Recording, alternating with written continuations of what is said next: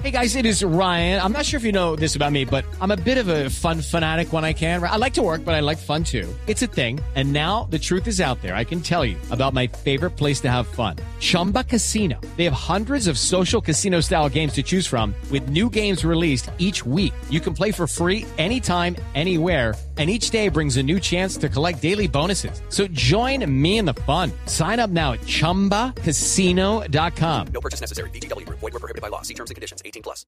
A pocos días de la implosión definitiva del edificio Space en Medellín, el gobierno presentará mañana ante el Congreso de la República el Congreso el proyecto con el cual se busca que las edificaciones cuenten con altos estándares de calidad y garantías para evitar que se repitan estos casos. Carolina Castellanos. Este lunes 22 de septiembre ante la Cámara de Representantes, el ministro de Vivienda Luis Felipe Nao presentará nuevamente el proyecto de ley Viviendas Seguras con el cual se busca que las edificaciones cuenten con los más altos estándares de calidad y garantías para evitar que casos como el de Space en Medellín se repitan. Poder tener una reforma integral a las curadurías y hacerlas mucho más eficientes y rigurosas en su trabajo, poder tener un supervisor independiente para que desde el primer momento en que se inicia una obra supervise que esa obra cumpla con la norma, que esa obra, los materiales sean los adecuados.